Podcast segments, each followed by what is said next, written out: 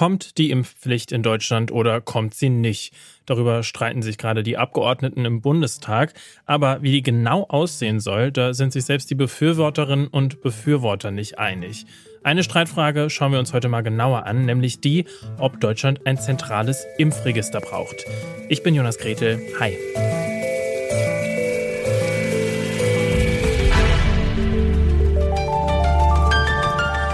Zurück zum Thema.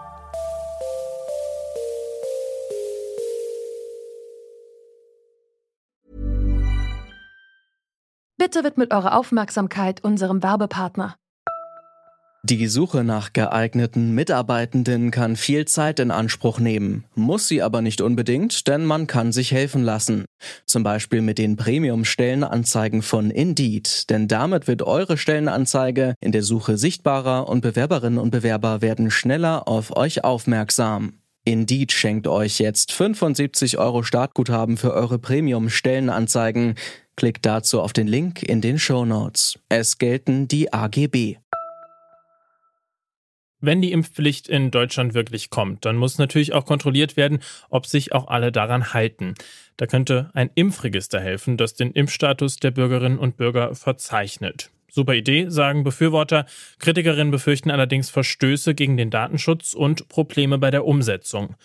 Dagmar Schmidt ist Fraktionsvize der SPD im Bundestag und zusammen mit sechs anderen Abgeordneten der Ampelparteien hat sie einen Gesetzentwurf für eine Ü18-Corona-Impfpflicht vorgelegt. Die soll ohne Impfregister funktionieren. Denn, Dagmar Schmidt sagt, ein solches Register ist eine langfristige Lösung. Kurzfristig sollen die Krankenkassen einspringen, um zu informieren und die Impfnachweise zu sammeln. Da bin ich auch den Krankenkassen sehr dankbar, dass sie da ähm, auch Unterstützung und, und Bereitschaft signalisiert haben. Unser erster Schritt ist ja, dass wir nochmal alle Versicherten, und das sind so gut wie alle Menschen in Deutschland, anschreiben und nochmal informieren über die Gefährlichkeit äh, der Krankheit, über äh, die Impfung, über Unwahrheiten, äh, die über die Impfung erzählt werden, aber eben auch über diese Impfpflicht. Und äh, das beinhaltet dann, äh, dass die Krankenkasse darum bittet oder auffordert, dass man einen Impfnachweis über drei Impfungen oder zwei Impfungen und eine äh, Genesung dann an die Krankenkasse sendet. Und damit ist dann auch alles erledigt, was man so als Bürgerin oder Bürger zu tun hat. So richtig happy sind die Krankenkassen aber nicht, dass sie diese Aufgabe jetzt übernehmen sollen. Die Kassen haben eine gemeinsame Erklärung abgegeben, dass sie nicht als Impfpolizei gelten wollen. Dagmar Schmidt sagt allerdings, die Krankenkassen sollen die Nachweise nur sammeln. Wenn sie die nicht kriegen, dann übernimmt eine Bußgeldstelle. Das Impfregister wäre da der einfachere Weg, findet Sepp Müller. Er ist Fraktionsvize der Union im Bundestag und sagt, über die Steuer-ID könnte man schnell ein Impfregister aufbauen. Ja, wir haben ja mit Hilfe der Corona-Warn-App auch gesehen, wie schnell wir in Deutschland technische Errungenschaften durchsetzen können, die nun auch europaweit ausgerollt wurden und mit dem Registermodernisierungsgesetz übersetzt äh, das Thema Steueridentifikationsnummer, die jeder deutsche Bürger erhält, wollen wir dieses Impfregister aufsetzen, weil das ist niedrigschwellig, das ist zentral abrufbar über die Finanzämter und da erhoffen wir uns auch einen Schwung und vor allem ist es datenschutzkonform. Eine Steuer-ID haben alle, aber nicht alle sind drin in der gesetzlichen Krankenversicherung. Deshalb findet Sepp Müller den Weg über die Steuer-ID besser. Naja, wir haben die Steueridentifikationsnummer, die jeder deutsche Staatsbürger hat.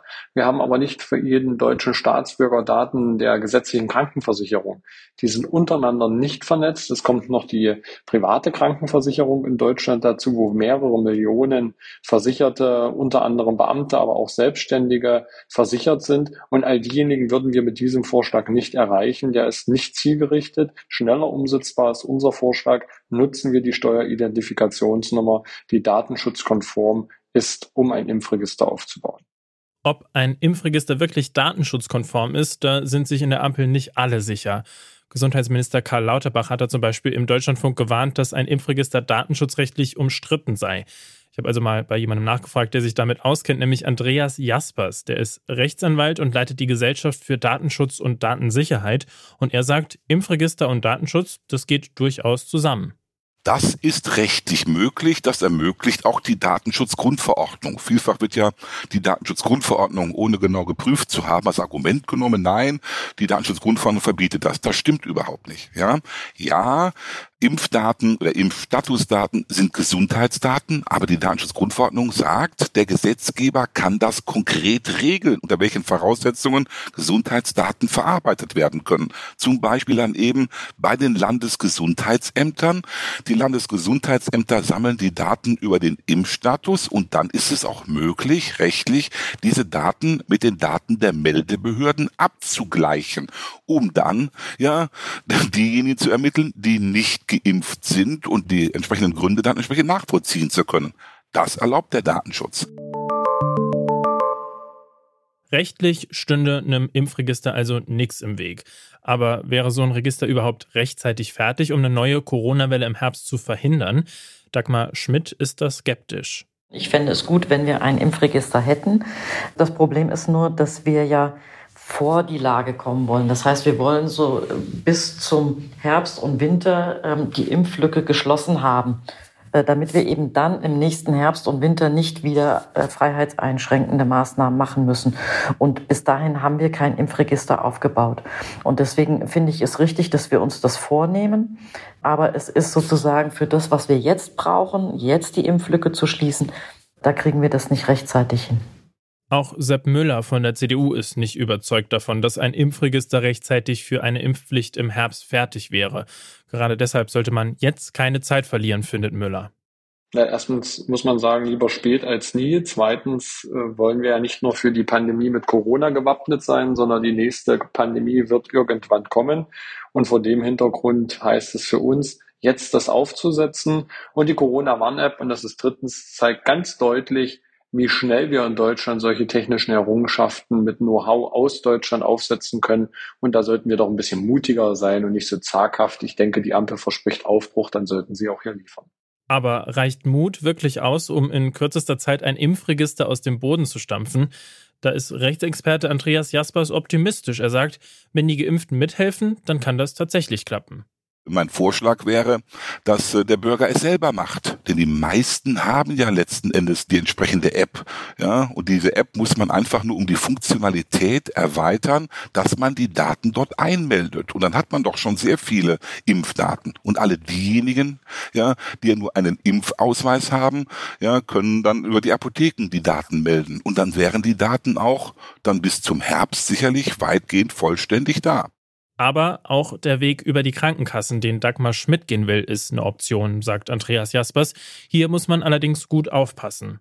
Das ist sicherlich denkbar. Jetzt müssen wir natürlich überlegen, ähm, wie, ähm, auf welchen Datenbasis denn die Krankenkassen agieren können, dass die Krankenkasse per se auch zu den berufsständischen Verschwiegenheitsverpflichtungen Verpflichteten stehen, ähm, wäre sicherlich denkbare, sinnvolle Alternative hierzu. Auch das ist eine denkbare Möglichkeit. Wir müssen eben genau darauf achten, sind das vertrauenswürdige Institutionen und vertrauenswürdige Mitarbeiter qua Amt, ja, die einer besonderen Verschwiegenheitsverpflichtung unterliegen, die mit diesen Daten umgehen. Eine denkbare Möglichkeit, ja. Ein Impfregister kann dabei helfen, ungeimpfte gezielt anzusprechen und den Impfstatus der Bürgerinnen und Bürger zu checken. Und man kann es so bauen, dass es mit dem Datenschutz tatsächlich auch keine Probleme gibt. Aber bis so ein Impfregister fertig ist, dauert es eine Weile. Vielleicht zu lang, um für eine Impfpflicht ab Herbst wirklich nützlich zu sein.